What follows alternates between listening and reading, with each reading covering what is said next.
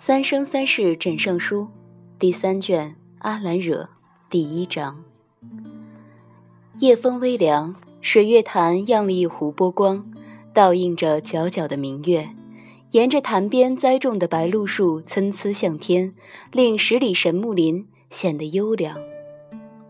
这一番景致，粗瞧似乎同近来无数个日夜都没有什么不同。但梵音谷这个地方原本四时积雪，水月潭就生在王城边上，按理说也该覆盖上皑皑的雪幕，可此时此地却不见半分有雪光景。因为这个空间其实是个梦境，阿兰惹的梦境。这个梦境虽与梵音谷吻合的如同水中倒影，但真正的梵音谷乃是同四海六合八荒相系，延展开来，当得起“广阔无垠”四个字。而此地却仅是个有边有角的囚笼。东华和凤九陷入这个囚笼已经三月有余。掉进阿兰惹这个梦境时，凤九竭尽周身仙力凝出来的护体仙杖成功被毁。三万年修行，一朝失尽，身子虚弱的比凡人强不了几分。屋漏偏逢连夜雨，未成想阿兰惹的梦境中竟蓄养着许多恶念，恶念卷出小妖来，专吸食人的生气。从天而降的凤九，正好似一块天外飞来的丰盈馅饼，令饥肠辘辘的小妖们一顿饱餐。待东华穿过蛇阵来到他跟前，他雪白的面庞上已浮现出几分油尽灯枯的征兆。瞧着这样的凤九，东华的脑子有一瞬间空白。他一向晓得他乱来，却没有料到他这样乱来。原本以为将天罡罩放在他的身上，无论他出什么祸事，保他一个平安，总该没有什么问题。这个事儿却是他考虑不周。他晓得他对贫婆果执着，但据崇林给他的册子来看，他往日里为饱口腹之欲，执着的比这个更过的事情，并不是没有。册子里头载着他小时候有一年青秋的风雨不是那么调顺，遇到枇杷的荒年，但他在他们家洞府后山育出了一棵枇杷树。且这棵枇杷树还结出了不少皮薄肉厚的鲜果。住在附近的一头小灰狼犯馋，摘了他几个果子，被他坚持不懈地追杀了整整三年。因有这个前车之鉴，当时当他问他拿平婆果是做什么用，他答他是为了尝尝鲜，他就信了。这个尝鲜还同他近来越发看不惯的烟池物连在一起，当然令他很不愉快。是以姬恒那夜向他讨果子，凄凄惶惶地说：“唯有此果能够解一部分绵延在他身上的秋水毒，望他赐他给这个恩典。”他并未如何深思，便允了。这种事情他也不觉得有什么深思的必要。那阵子，他一直有些烦心，纠结于如何兵不血刃地解决掉烟池雾，要让他彻底消失在小白的周围，又不能让小白起什么疑心，是一件不大容易之事。凤九与他是不同的，东华其实一直晓得，但这个情绪，他很长一段时间却没有意识深究，或没有功夫深究。况且这种事情同佛典教注不同，并不是深究就能究出结果，有时候还讲求一个机缘。东华恍然，自己同凤九到底是个什么关系的机缘，于宗学禁忌那日降临在他的头上。彼时他坐在青梅屋的高台上，垂眼望去，正瞧见凤九三招两式间将同窗们一一挑下雪妆。收剑回鞘的时候，他阴色的唇微微一抿，抿出点笑意，流风回雪的从容姿态，令他第一次将他同青丘女君这个神位连起来，脑中一时浮现出“端庄淑静”这四个字。端庄淑静，他竟也有担得起这个词的时候，令他感到新鲜且有趣。比翼鸟族的一个小侍者战战兢兢地盛上来一杯暖茶，他抬手接过茶杯，抿了一口，目光再点过去时，却见他已收了笑意。他似乎觉得方才那个笑有些不妥，趁着众人不注意，轻轻咬了咬下唇，又飞快地瞄了周围一眼，像是担心有谁看到。因他的唇色太过饱满，轻轻一咬，下垂间便泛出些白印。犹如初冬时节，红樱初放，现出一点粉色的蕊。他撑住下颌，突然觉得，如果要娶一位帝后，其实凤九不错。这个念头蹦出来，他愣了一下，然后他认真的想了一会儿。不，吴宁说他不错，不如说这四海六合八荒之中，他是唯一适合的那一个。又或者说，他是唯一让自己喜欢的那一个。思绪飘到这个境地，他突然有些明白，近段时日自己的所作所为到底为的是什么名目。原来自己是这么想的，这桩事这么想的他，原来自己喜欢他。但为什么万千人中独独喜欢上了凤九？他绿了半晌，归结于自己眼光好，因为眼光好，本能地发现了他这块璞玉。他想要喜欢他，自然就喜欢上了他。喜欢这事情，说容易也容易，说不容易也不容易。无论如何，此时阿兰惹之梦这个囚笼中，只要有他在，小白不会有什么事。比起阿兰惹之梦中的宁和来，梵音谷最近的氛围却着实微妙。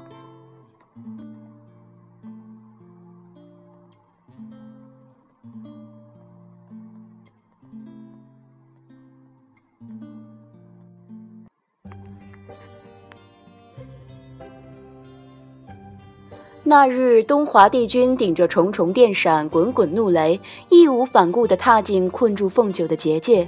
这个举动令跪在蛇阵外的一干人等都极其震惑。帝君他避世十来万年，虽说近两百年不知因什么机缘，单单看中他们梵音谷，时常来谷中讲学术道，但在谷中动武却是从来没有过的事。帝君他提剑于浮生之巅，睥睨八荒的英姿，一向只在传说中出现。那会是什么模样？他们只敢偷偷的在睡梦中想。孰料，连七万年前灭天噬地的鬼族之乱亦未现身的帝君，今日竟这样从容的就卸下一身仙力，毫无犹疑的入了阵中。此是一阵，在贵的臣子们中间，颇有几位对帝君和姬恒的传闻有耳闻。此前，列位一直暗中猜测，东华同他们的乐师姬恒之间是不是另有什么隐情？但今日这个局面，却又是唱的哪一出？此事疑惑。一阵疑惑后，列位小神仙在思而不得之中，突然悟了：帝君之尊，微微为青天可比；帝君之德，耀耀如日月光辉。此种大尊贵、大德行。染了凡味的区区红尘事，安能与之相系？姬恒连同此时被困的九歌公主，自然都同帝君没有什么。帝君千里相救九歌公主，一切只在一个人字，此乃尊神的大人之心。想他们先前竟敢拿自己一颗凡世俗心，妄自揣测帝君的大尊贵、大德行，真是惭愧，惭愧。他们一面在心中忏悔着自己的龌龊，一面抬眼关心结界中有无什么危险动向。然后，他们揉了揉眼睛，瞧见身负重伤的、享有大尊贵并且有大仁德的帝君，他老人家正自然的、缓慢的将手放在九歌公主的侧脸上。他们的惭愧之心卡了一卡。这也许是在表达一种对小贝的关怀，但下一刻，他们使劲揉了揉眼睛，瞧见帝君他自然地帮九个公主挽了耳发，凝眸注视了公主半晌，然后温柔地将公主搂进了怀中。他们的惭愧之心又卡了一卡。这也许是天界新近比较流行的一种对小辈的关怀。但紧接着，他们更加使劲揉了揉眼睛，瞧见帝君的嘴唇擦过了怀中九个公主的额头，停了一停，像是一个安抚的亲吻，且将公主她更深的往怀中带了一带。在贵的小臣子们，片片惭愧之心顿时散若浮云，个个压住倒抽的凉气，心中沸腾不已。这个情形，莫非是帝君他动了臣心？帝君他老人家竟然也会动臣心，帝君他老人家动了臣心，竟然让我给撞见了！我的妈呀，今天真是撞了大运！此后又发生了什么事情，小臣子们不得而知。因他们正激动的时候，浓云不知从何方突然压下来，将解忧泉拢得严丝合缝，入眼处只一派森森的墨色。待四墨的云潮滚滚退去后，结界中却已不见帝君二人的影子。只剩四尾巨蟒依然执着地守护着这个琉璃般脆弱的空罩子，丝丝地吐着毒心。巨蟒们眼中流露出愤怒和悲伤，注目着结界，像是在等待着阿兰惹的身影再次出现在那片淡蓝的光晕中。铜铃般的眼中流下血红的泪，好像为此已等待许久。长得那样可怕，这个模样却很可怜，令人略感心酸。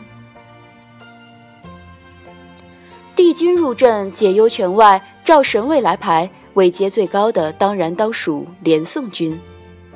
比翼鸟的女君领着众臣子巴巴地望着连三殿下拿主意。连三殿下远目良久，扇子在手中敲了敲。累诸位在此跪了许久，先行散去吧。不过今日事还需列位记得，什么都没有看到，什么都没有听到。若是往后本座听说了什么，这个过错，挑眉轻描淡写的道：“怕是要拿你们全族的前程担待。”一番话说的客客气气，却是软绵团里藏着利刀锋，着实是连宋军一向的做派。女军率臣子们领旨谢恩，站起来时腿在抖，走出老远腿还在抖。连宋军担着一个花花公子的名头，常常被误会为人不牢靠。但四海八荒老一辈有见识的神仙们却晓得，倘若遇到大事，连宋军的果决更胜乃父。都说天君三个儿子，属二殿下桑吉最聪慧有天资，因出生时有三十六只五彩鸟从和明郡极山直入云霄，绕着天后娘娘的寝殿飞舞了九九八十一天。不过，连宋军的拥簇们却觉得，连三殿下的英明聪慧其实更甚于二殿下。只不过，三殿下他降生在会药海底，其吉兆自然应关乎于水中的游鱼，而非天上的飞鸟。再者，当初掌管四海水域的三殿下甫一坠地，令天君头疼多日的四海水患，一朝之内便得平息，这便是三殿下出生不凡的例证。三殿下的呼声不如二殿下，不过是三殿下他为人谦谨，不愿同二殿下争这个虚名罢了。自然，连宋君风流一世，打小就不晓得“谦谨”二字该怎么写，用“词”二字评判他，纯属睁着眼睛说瞎话。不过论资质，他确实比桑吉要强上那么一些。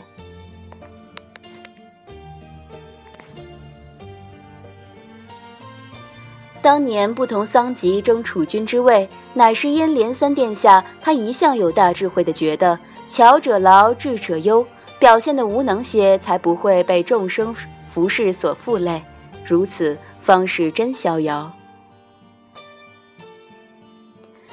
但是天有不测风云，纵然连宋君他于此已早早领悟得到，可仙途漫漫，谁没有一两个朋友？为朋友两肋插刀之事，也需偶尔为之。负累二字，有他不能躲的时候，譬如此次。此次若非他连三殿下在这里兜着这个局面，东华身负重伤，或将羽化的传闻一旦传开，料不得八荒都或将动上一动。东华这些年虽退隐不大理事，但只要人还在太晨宫或碧海苍灵住着，于向来难以调服的魔族而言，已是极大的震慑。再则，他们这些洪荒时代的上古神奇，隐藏了太多关乎创世的秘辛，连他也料不到，若东华此行果然凶多吉少，八荒六合之中一旦传开来，会是一番什么境地？连三殿下收起扇子，叹了一叹。帝君他存于世间的意义重要至私，寻常人看来，怕是十个百个凤九都抵不上他一根手指头。他自个儿留遗言，倒是留得痛快，看样子也没有意识到，于天下苍生而言，这是桩亏本的生意。不过，连宋军的军令虽然沉，能压得住比翼鸟一族顷刻间在他跟前做鸟兽散。要压住燕池雾这个魔君，还差了那么一小截。拿小燕的话说，他大爷从小就是被吓大的，岂会害怕连宋一两句威胁？再说，连宋说的太文绉绉，他压根没有听出来，他说的是一篇威胁。他大爷随之离开，是为了将他心爱的姬恒公主送回去。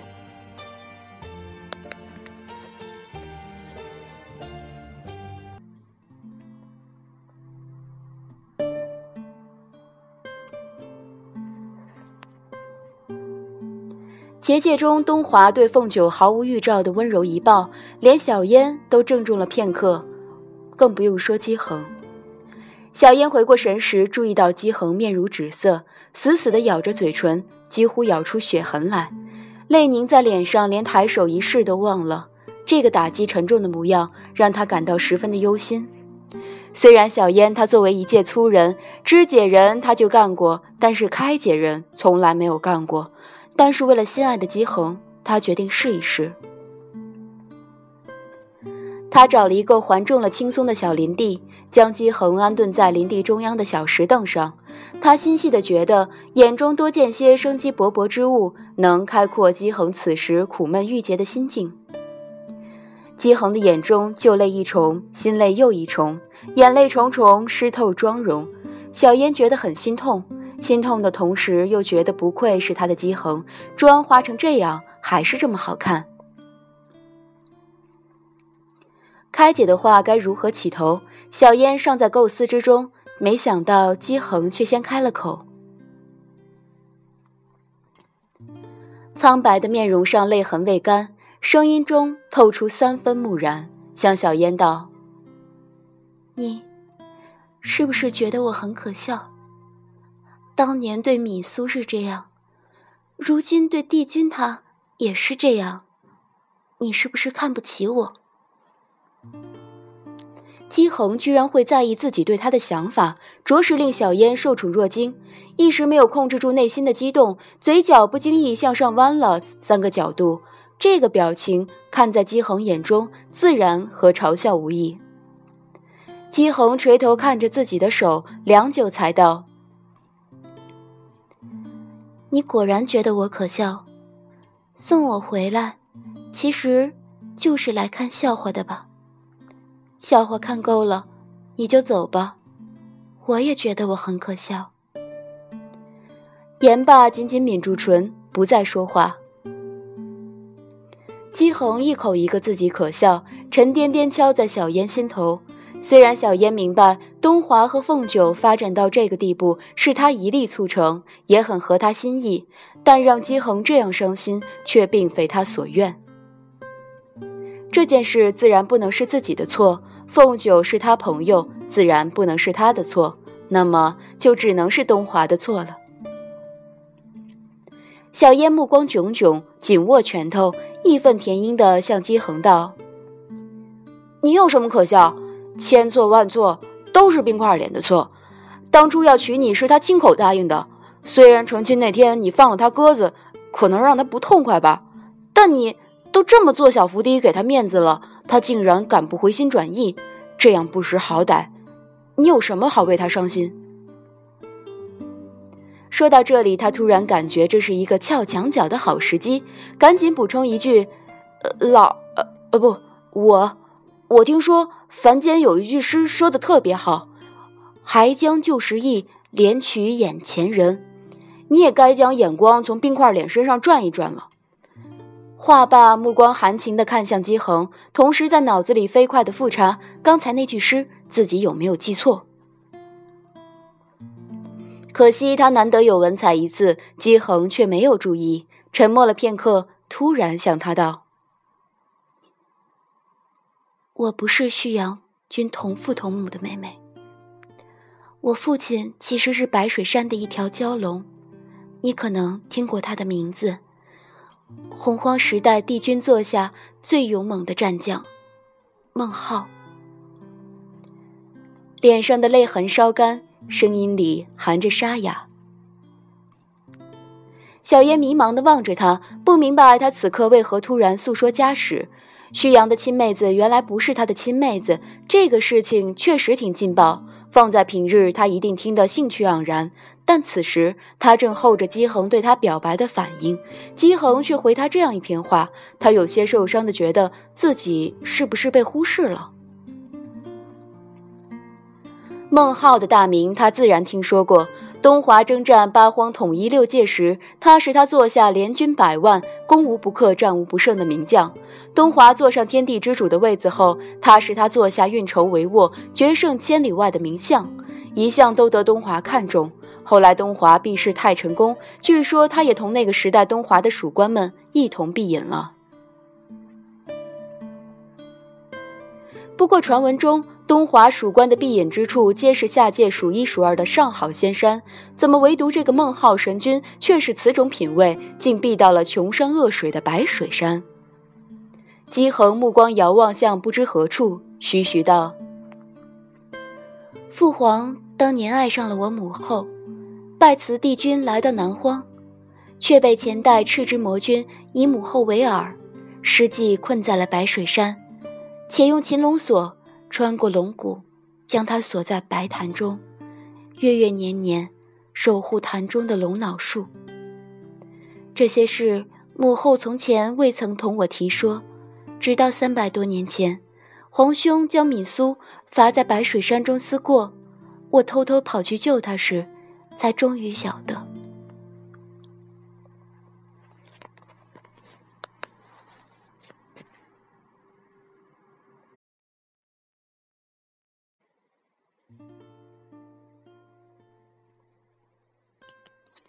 小烟渐渐地听出一些趣味，一时忘记自伤，在心中频频点头。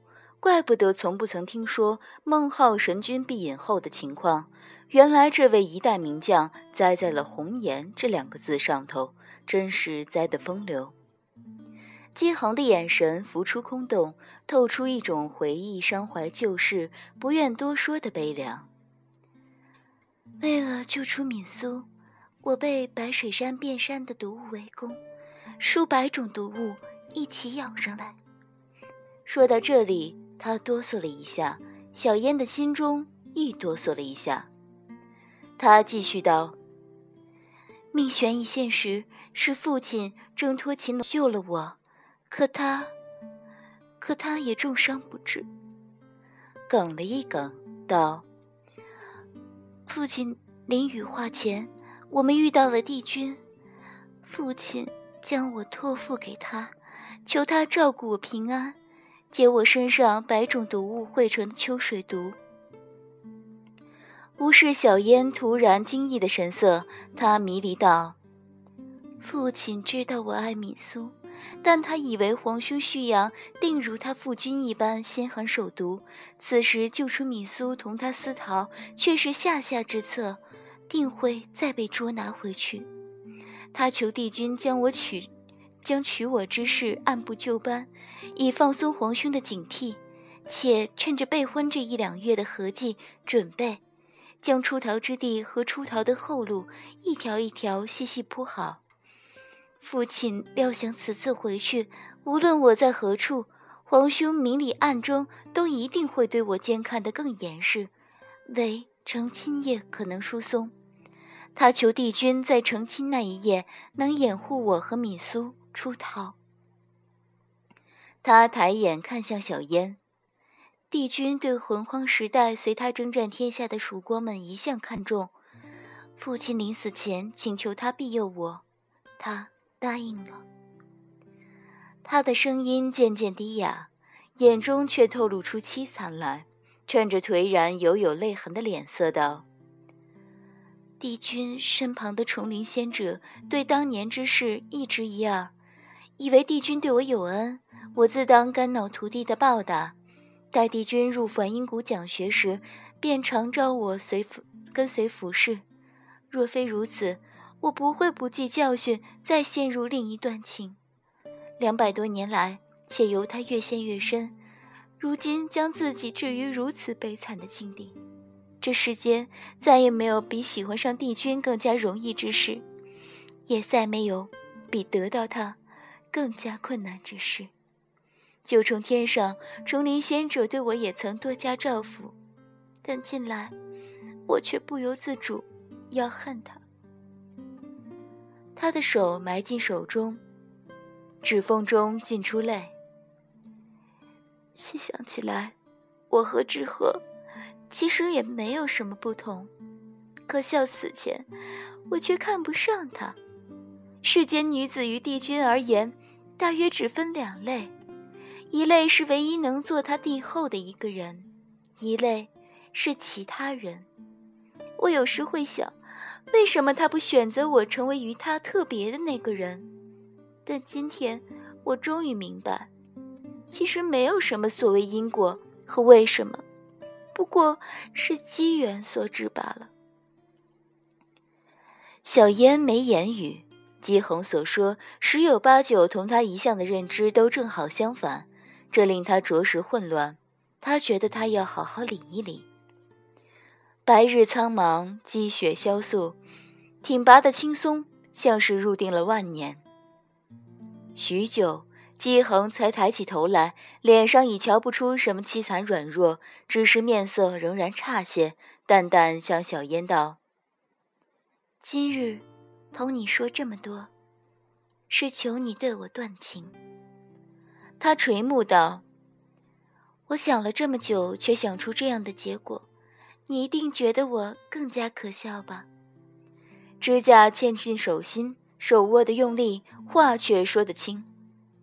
可，既然我喜欢了帝君，为这段情坚持了两百多年，就还想再试一试，试一试这个机缘，也许终有一日，他会转到我的头上。最后的最后，帝君他会选择谁，也许还未可知。小烟定定地瞧着姬恒流血的手心，有一刻想去握住。手伸到半途，又收回来。他理了半晌，领会了姬恒的意思，似乎是他发现帝君并不喜欢他，他感到伤心。但即使这样，他还是要打算再争取一下。这令小烟感到震惊。一则，他觉得姬恒这种沉鱼落雁、以花为容、以月为貌的国色冰块脸，他竟然敢不喜欢，这真是不可理喻。另一则，他又直觉这是件好事，心中先行一步的感到高兴，自己追求姬恒的道路似乎一夕之间平坦了许多。既然这样，也不急在一时。姬恒的脑子转不过来，他可以再等等。人越是长得美，越容易犯糊涂，真正犯一辈子糊涂的却少有。不过，姬恒美到这个程度。这个糊涂，万一要放很久呢？他又有点纠结。小烟挠着头，这样纠结的自己，看来无论如何也拯救不了同样纠结的一个姬恒了。姬恒既然还有将东华争回来的壮志雄心，那放他一个人待着，一时半会儿估摸也出不了什么大事。自己倒是要出去散一散心。抬眼看月上东山，差不多已过了两三个时辰。不晓得冰块脸将凤九救出来没有？小妍心中存着这个思量，皱着眉头，匆匆一路行至解忧泉，打算探一探。行至解忧泉，眼前的景色却令小妍傻了。小燕记得方才在临走时，解忧泉还是个断壁残垣的模样，塘中水被搅和的一点滴不剩。也不过半日时辰，平地上竟突然升起了一座空心的海子，绕定泉中央四尾巨蟒和阿兰惹之梦。区区一个梵音谷，能人异士倒是多。小烟按一个云头腾到半空，欲瞧一瞧能人的真面目，能人。却是连三殿下。水浪的至高处，托起一方白玉桌、白玉凳，桌上摆开一局残棋。连三殿下手里把玩着一枚棋子，正不紧不慢地同蒙少说着话。滔天的巨浪在他脚底下驯服的像只家养的鹦鹉。小烟迷惑地养了一阵，又想了一阵。才想起来，连三殿下在天族丹的神位乃是四海水君。照理说，一介掌管八荒水域的四海水君，莫说瞬息间一个海子过来当东华和凤九的护身结界，就是移十个过来，都该不在话下。不过他从前瞧连宋，一向觉得他就是个纨绔。四海水君这个神位，不过是得他天君老爹的便宜。此时瞧来，他倒甚有两把刷子。小烟跃身飞上浪头，只正听蒙少蹙眉向连宋禀道：“入梦救人之事，虽然传说中是一条可行之法，但实则臣听闻梦中有什么凶险，无可预知。据传曾有一位入梦救人之人，因不知梦境的法则，在梦中施了重法，不仅人没救得出，还致梦时梦境破碎，与被救之人。”一同负了黄泉阴司。蒙少沉痛地将眉毛拧成一横，暗哑道：“臣很是揪心。帝座纵然法力无边，翻手云覆手雨，但阿兰惹之梦却正容不得高深法力与之相衡。此时原本便仅得一两分生机，他们此去这许多时辰，臣心中担忧，帝座同九哥他。”怕是已凶多吉少。小烟被脚下一个浪头绊了一跤，接住蒙少的话头，怒目道：“冰块脸不是说一定将小九送回来？”恨道：“这这个什么什么梦，你们护他护得像个软壳鸡蛋似的，经不得碰。依老子看，既然无论选哪条都是凶多吉少，不如将他一锤敲碎了，两人是死是活，见一个分晓。”冰块脸处理法力高深些，也不顶什么大用。这个法力正好在梦碎时用来护着小九。至于他嘛，活了这么大岁数，多赚几个年头，少赚几个年头，老子觉得对他来说也没什么分别。一席话令蒙少也略有动摇，道：“帝座的法力在阿兰惹之梦确然无大用，比起两人齐困死在梦中，这个法子虽孤注一掷，但……”听听上去也有一些可行。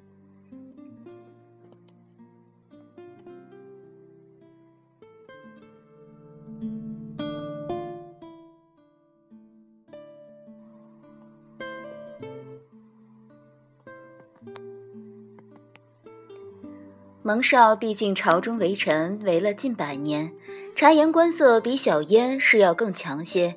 虽然心中更担忧凤九，但看连宋像是更站在东华一边。这句话的后头又添了句：“当然，一切还是以君作之以定夺。”他二人一个自烦忧，一个自愤恨。比起他们两个来，连三殿下八风不动，倒是十足十的沉定，收拾着局面上的黑白子，慢悠悠道：“不如我们打个赌。”这个梦能不能困住东华？其实本座也有几分兴趣。不过本座听方才你们推测，觉得东华的法力在阿兰惹之梦中无法施展，他就没有旁的办法了。这个，本座却觉得不好苟同。连三殿下将棋子放进棋盒中，漫不经心向着蒙少道：“你也算是地仙。”说起来，神族的史籍，幼时也曾读过一两册吧？还记得《史记》中记载的洪荒之末，东华座下七十二名将吗？蒙少不明所以的点头。他当年考学时这一题还曾考到过，因当日未答得上来，是以多年后记得尤为深刻些。传说这七十二名将唯奉东华为主，随便拎一个出来，都抵得上数个如今天族的脓包天将，十分厉害。连三殿下客气的笑了笑。这些洪荒神将驯服在东华的座下，可不止因他打架打得好，能坐上天地共主的位子，光靠法力无边是不行的。他指了指自己的脑袋，还要靠这个地方。话罢，寿衣台便在半空中起出一个赌局，画出随身的兵器几月枪，轻飘飘压在了东华名下，笑吟吟向蒙少和小烟道。两位，请下注。